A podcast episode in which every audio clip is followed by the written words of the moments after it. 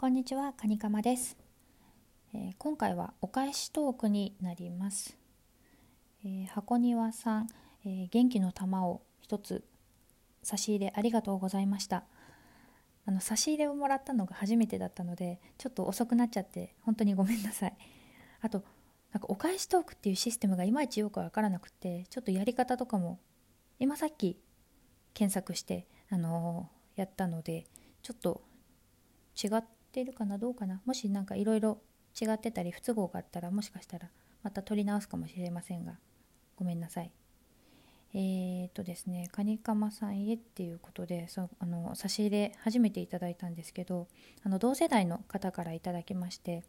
あのワンピースの話に共感したので思わず元気の玉を送りますと。私も田舎育ちなのでキャンキャンの可愛さに憧れたり傷ついたりしてきました。今の大学生にもこんなことあるんですかねって。アナウンサーへの道その先も聞けるのを楽しみにしています。というふうにいただきました。あのありがとうございます。あのですねその「生活は踊る」で紹介していただいてもだいぶあの日が経ってちょっと落ち着いてきたかなっていうところではあるんですけどあの最初すごかったんですよ。あのいわゆるクソリプみたいなのが。でそれでその後初めてそのキャンキャンの「ワンピースっていう自分のまあ過去話みたいなところを話したら結構共感しましたとかすごい反響がありましてすごく嬉しい限りなんですけども。何なんでしょうねあのキャンキャンのあの可愛さまあそうですよね、まあ、憧れたり傷ついたりっていうところに私もすごくもうこのメッセージにねすごく共感しました私は本当に。で今の大学生もこんなことあるんですかね？っていうところであそういえば確かに最近キャンキャンとか見てないなと思ってキャンキャンとか JJ とかのそのビビとかの赤文字系っていう雑誌なんですかね？ちょっとパラパラっとまあ表紙だけですけどちょっと覗いてみたらあの今月かな？なんかの JJ の合併号のその大特集のタイトルがすごくて「私たちはもっとあざとく生きていい」って書いてあるんですよ。でまあ内容としてはあのあざといおしゃれにはこういう服がいいよとかあの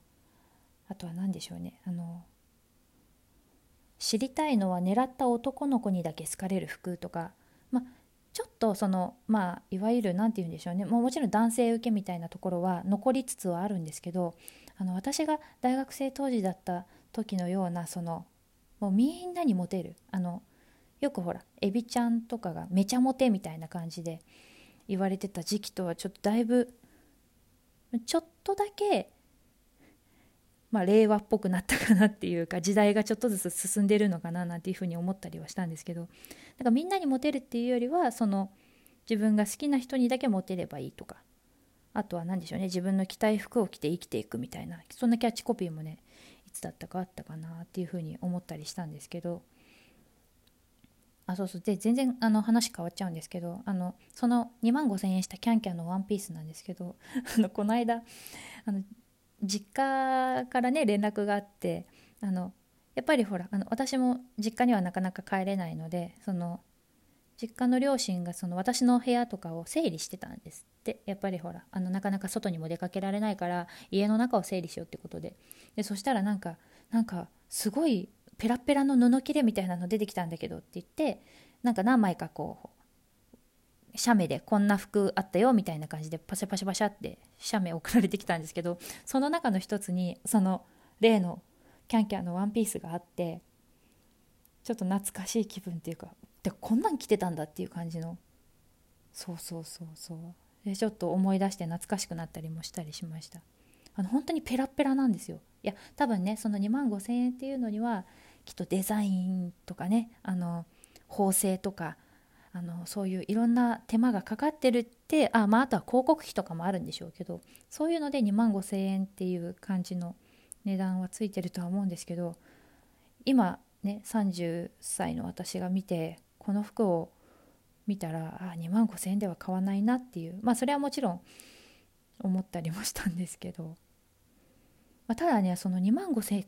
円のワンピースはどんなにまあクリーニング推奨だったんですけどあの、まあ、そんな毎回毎回クリーニングにも出してらんないのであの洗濯ネットに入れてあの MR 的なものでこう優しくこう洗濯機で手洗いしてたんですけど確かに言われてみれば型崩れはなかったですね。だからそういうところでこう丈夫にこう作られてたりしてたのかな。あんなペラペラなのに全然ねよくほつれとかなかったししわしわにもならなかったしっていうのでああさすが2万5,000円だななんていうふうにその写メを見ながら思ったりもしました。はい、アナウンサーへの道はそうですねちょっと思いつきでちょっとずつ話していくのであのまだ時間はかかるかもしれませんがていうか聞きたい人いるのかなって感じでもあるんですけど まあの振り返りも含めつつちょっとずつ続けていきたいなと思うのであの気の気の長い方あのお付き合いいただける方はあの聞いていただければななんて思います。えー、箱庭さんありがとうございました。カニカマでした。